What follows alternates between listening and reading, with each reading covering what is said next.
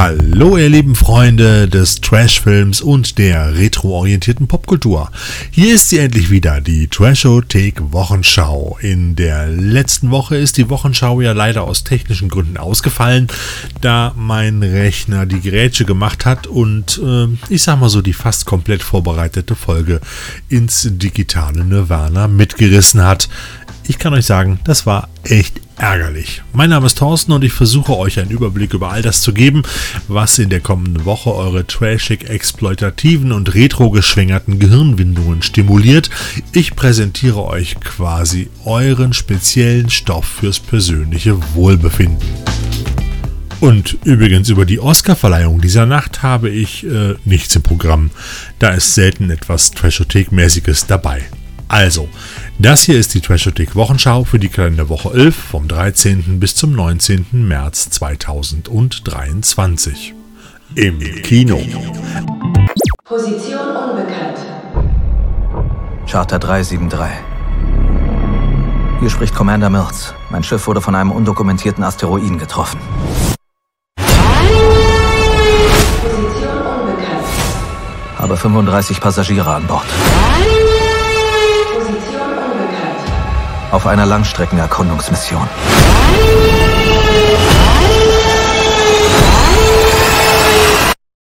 Schickt Hilfe. Adam Driver spielt Mills, den Piloten eines Siedlertransporters, der den Absturz seines Raumschiffes mit leichten Blessuren überlebt, ganz im Gegensatz zu den Siedlern, die er transportiert, denn zunächst geht er davon aus, dass seine Passagiere allesamt beim Absturz umgekommen sind. Doch dann entdeckt er die neunjährige Koa in einer Schlafkapsel außerhalb des Wracks. Diese wird übrigens gespielt von Ariana Greenblatt. Mit ihr im Schlepptau versucht er zu einem Segment des Raumschiffes zu gelangen, das er Kilometer entfernt auf einem Berggipfel geortet hat. In diesem Wrackteil könnte sich noch eine funktionierende Rettungskapsel befinden und auf dem Weg dorthin trifft das Duo in dichter Flora immer wieder auf die Bewohner des Planeten. Dinosaurier in allen Formen und Größen, die die beiden scheinbar zum Fressen gerne haben.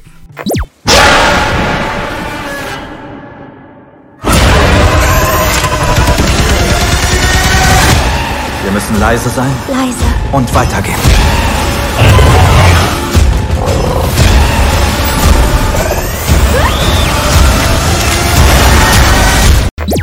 65 ist mit seinen 93 Minuten kein Jurassic World Blockbuster, sondern eher ein kleiner und intimer Survival Science-Fiction-Streifen mit unterhaltsamen Action- und Horroreinlagen. Dabei sind die Dinos auf einem halbwegs guten CGI-Level und weit entfernt von den üblichen Dino-Meisterwerken wie Der letzte Dinosaurier oder Planet der Dinosaurier, die die Trashothek so bevorzugt. Wenngleich 65 das eine oder andere Mal durchaus an die eben erwähnten Filme erinnern könnte, weniger wegen der Effekte, aber mehr wegen der Szenerie. Wir beide werden nach Hause kommen. Nach Hause. Familie. Bereit? Was es dann noch mit der Zahl 65 zu tun hat und warum die Zeit noch zu einem weiteren wichtigen Element für die Rettung der Protagonisten wird, schaut ihr euch am besten selbst im Kino an.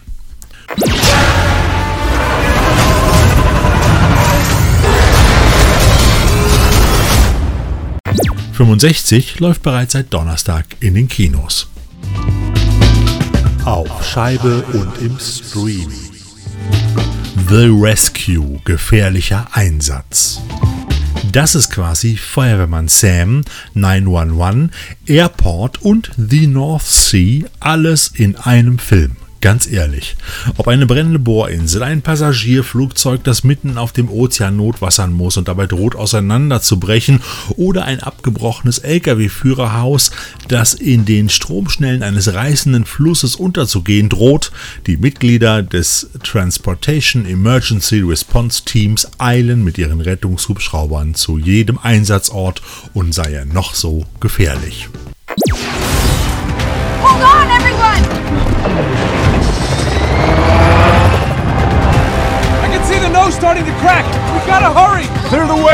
To get those passengers out. Das chinesische Heldenepos aus dem Jahre 2020 vereint dabei gefühlt ein halbes Dutzend Katastrophenfilme und Captain Gao führt seine stählerne Elite-Rettungseinheit der chinesischen Küstenwache mit starker Hand, neigt aber auch dazu, mit seiner, nennen wir es mal, persönlichen Feuerwehrmann Sam Selbstaufopferungsmentalität auch gerne mal übers Ziel hinauszuschießen. Für ihn und sein Team gibt es nämlich nur eine Mission, Leben retten. Und äh, das tun sie wirklich rund um die Uhr, äh, den ganzen Film lang und das in absolut spektakulären Bildern. The Rescue. Gefährlicher Einsatz erscheint bei Nameless Media auf Blu-ray und ist bereits im Stream verfügbar. Ebenfalls bei Nameless erscheint One More Shot als 18er Emery. Fang Xiu Wong, bekannt aus den Ip Man-Filmen und als Ricky aus Story of Ricky, spielt den ehemaligen Leibwächter Long Wei, dessen Frau bei einem Bombenanschlag ums Leben gekommen ist. Seitdem lebt er mit seiner kleinen Tochter, die jenes Attentat miterleben musste, ein traumatisiertes Leben. Nun erhält er durch Zufall den Auftrag für eine Firma einen neuartigen Exoskelettanzug zu testen, der als unzerstörbar gilt. Als er zum ersten Termin erscheint, wird die Firma aber von einer Gruppe brutaler Terroristen überfallen, die die neuartige Anzugtechnologie stehlen will. Doch die Angreifer haben keine Ahnung, mit wem sie sich da anlegen. Der Film aus dem Jahre 2021 trägt im Ausland übrigens den Titel VR Fighter, aber eins ist ganz klar, hier trifft Martial Art auf Bleigewitter. One More Shot bei Nameless. Die Spalte. In der Reihe Deutsche Vita des kleinen Labels Subkultur erscheint in der ungekürzten Fassung wie auch in gut abgetasteter und restaurierter Qualität das deutsche Drama Die Spalte auf Blu-ray und DVD. Dieser Film zeigt eine moderne Art der Sklaverei. Zuhälter, die aus dem Fürsorgeheim entflohene Mädchen aufgreifen und auf den Strich schicken. Als Säugling verstoßen und ausgesetzt wächst die junge Sophie in einem katholischen Erziehungsheim auf. Nach Jahren unmenschlicher Schikanen setzt sie sich ab und glaubt endlich besseren Zeiten entgegenzugehen. Doch der Traum von der neu gewonnenen Freiheit verwandelt sich rasant in einen erbarmungslosen Albtraum, als sie einem jungen Mann vertraut, der ihre Notlage für seine üblen Zwecke ausnutzt und sie mit Gewalt zur Prostitution zwingt. Doch das ist erst der Anfang. Na du kleine Hure, frier nicht so. Für einen Hunderter musst du noch ein bisschen Hitze zeigen. Die Spalte erschien im Jahr 1971 genau zwischen den ersten beiden Schulmädchen-Reportfilmen, die sich als Sexfilmchen im Aufklärungsmodus der damaligen Zeit zwischen Sittenreißern und Reportagefilmen an den unglaublichen Gefahren der neuen moralischen Freiheit bedienten, um diese vor allem als Anlass für ständige Nacktdarstellungen auf der Leinwand zu verwerten. Das sorgte bei den meist männlichen Kinovoyeuren oftmals für großen Spaß. Aber genau diesen trieb Regisseur Gustav Emck den Kinobesuchern gründlich aus. Denn Gewalt, Ausbeutung und Prostitution sind in die Spalte kein Spiel zwischen Männerfantasie und moralischer Entrüstung, sondern erbarmungslose Realität. So schrieb es Brezelbrugger in dem Blog Grün ist die Heide. Sehr wahrscheinlich ist das auch der Grund, warum die Spalte danach schnell wieder von den Leinwänden verschwunden war. Die Bullen kommen! Los, halt sie fest! Nimm den da! Das Label Subkultur sorgt aber immer wieder dafür, dass filmhistorisch interessante Werke für die Nachwelt und vor allem für Cineasten erhalten bleiben. So ist es auch bei Die Spalte, die Subkultur als Limited Edition im Digipack mit Blu-ray und DVD herausbringt. Geburtstag der Woche. Einer der ganz großen Darsteller der Filmgeschichte feiert am 14. März 2023 seinen 90. Geburtstag. Michael Caine. Hallo, mein Name ist Michael Caine. Der englische Schauspieler, der selbst zur Pop-Ikone geworden ist und das weit über die Grenzen des Commonwealth hinaus, kann auf eine beeindruckende Karriere zurückblicken, die auch noch gar nicht zu Ende zu sein scheint, denn er steht doch immer wieder vor der Kamera. Und selbst aus Trashothek-Sicht hat Sir Michael Caine einiges zu bieten, sind doch ein ganzer Rutsch seiner 175 Credits im exploitativen Bereich angesiedelt. Doch dazu später mehr. Sir Michael Caine, eigentlich Maurice Joseph Micklewhite Jr., wurde am 14. März 1933 in London geboren. Seine Eltern waren Ellen Frances Marie, eine Wäscherin, und Maurice Joseph Micklewhite, ein Fischer. So wuchs er in bescheidenen Verhältnissen auf und verließ die Schule im Alter von nur 16 Jahren, um einen Bürojob anzunehmen. Doch bald darauf entschied er sich, Schauspieler zu werden und begann seine Karriere als Bühnenschauspieler in kleinen Theaterproduktionen. 1956 bekam er seine erste Filmrolle in The Battle Over the River Plate und wurde danach für verschiedene Fernsehproduktionen engagiert. In dieser Zeit legte er sich dann auch seinen Künstlernamen zu. Die Inspiration für den Nachnamen Kane hatte er wohl bei einem Telefonat mit seinem Agenten, bei dem er auf das Kinoplakat von Die Kane war ihr Schicksal schaute. Es dauerte jedoch noch einige Jahre, bis er seinen Durchbruch hatte. Den erlangte er dann im Jahre 1964 gleich mit zwei Filmen. Zunächst spielte er in dem Film Zulu eine seiner bekanntesten Rollen als Lieutenant Gonville Bromhead und im selben Jahr folgte dann auch The Ipcris File, wo er den hornbebrillten Agenten Harry Palmer gab und etablierte sich damit endgültig als Star des britischen Kinos. Danach ging es dann Schlag auf Schlag weiter und Kane wurde für seine Rollen in Filmen wie Alfie, The Italian Job Get Carter, Sleuth und The Man Who Would Be King gefeiert. 3, 2, 1, go!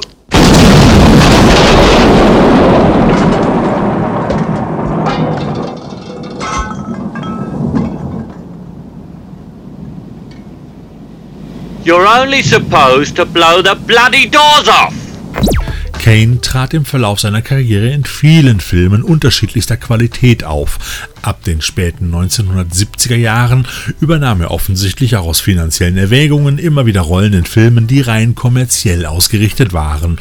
Und das ist natürlich der Part, wo wir als Trashothekare besonderen Spaß am Schaffen von Michael Caine haben. Dazu zählen sicherlich so wunderbare Werke wie Der tödliche Schwarm, Das verrückte California Hotel, Jagd auf die Poseidon, Freibeuter des Todes, Die Hand, Flucht oder Sieg, Schuld daran ist Rio, Wasser, der Film oder auch der Weiße Hai 4, die Abrechnung aus dem Jahre 1987. Während er zu den Dreharbeiten des zuletzt genannten Filmes auf den Bahamas weilte, wurde ihm sein erster Oscar für seine Rolle in Hannah und ihre Schwestern in Abwesenheit verliehen, weil er aufgrund des Drehplanes nicht nach Los Angeles reisen konnte.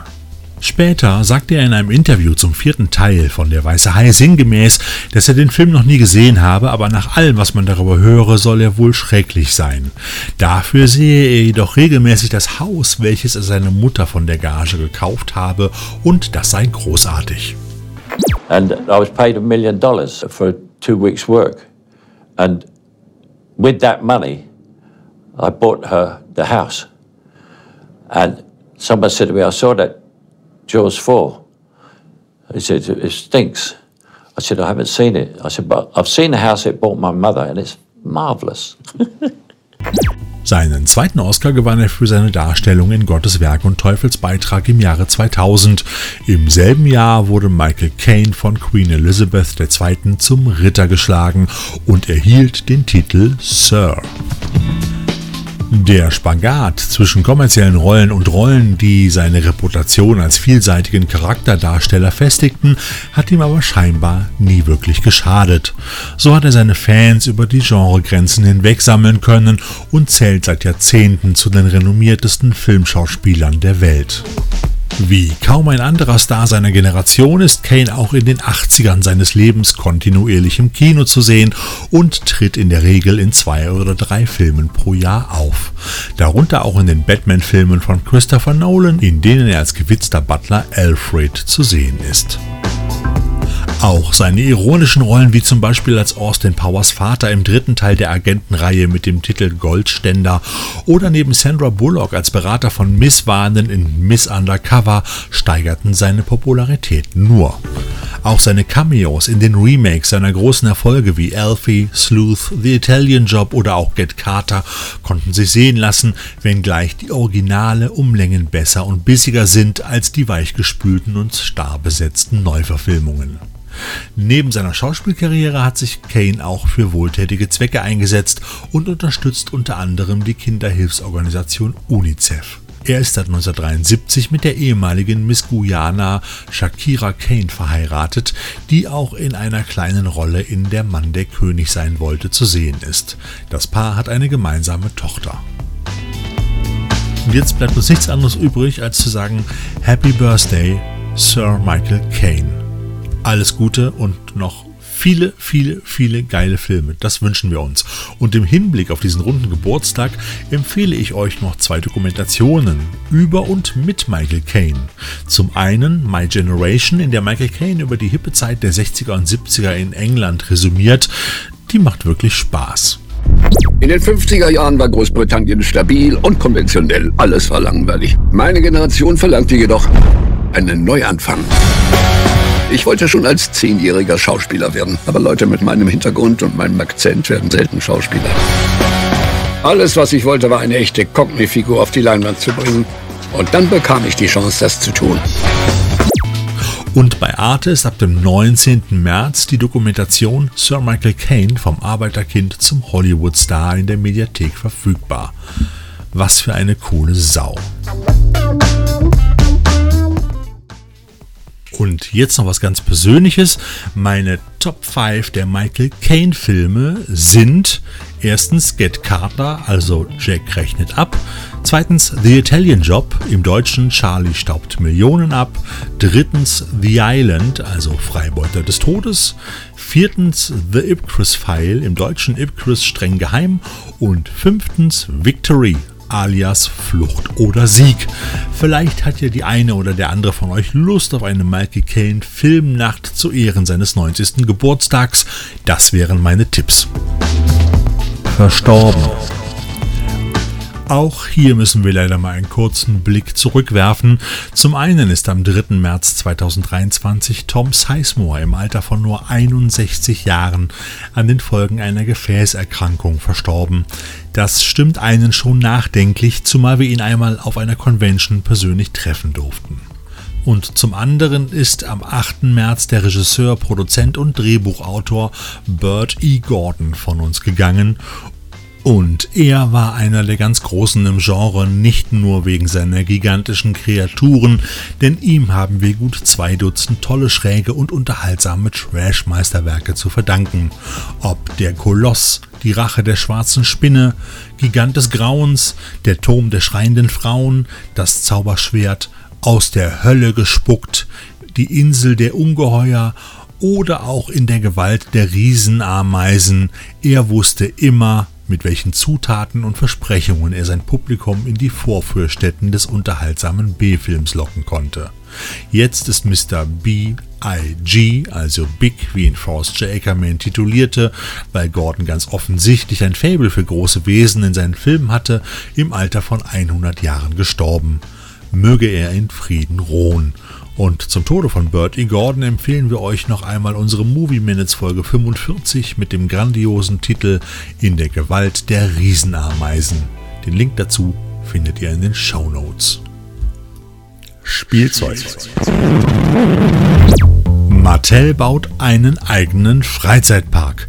Ja, ihr habt richtig gehört, der Spielzeugriese Mattel, einer der weltweit größten Spielzeughersteller, baut derzeit einen Freizeitpark, in dem er seine ikonischen Marken und Charaktere zum Leben erwecken möchte.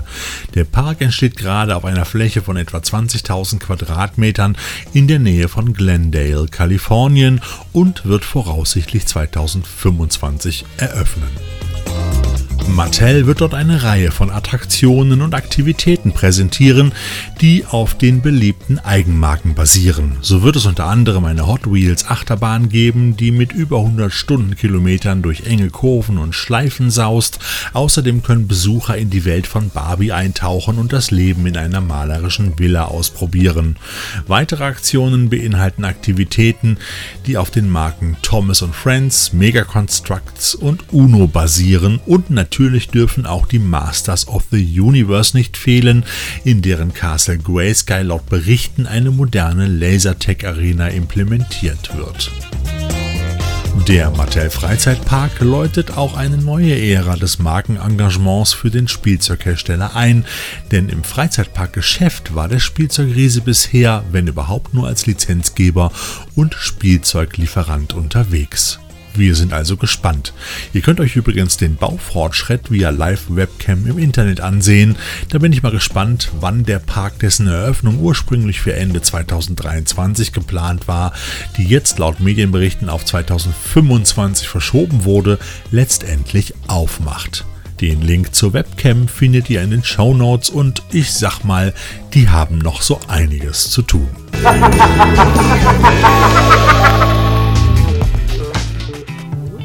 zum Schluss habe ich noch drei Terminhinweise für euch.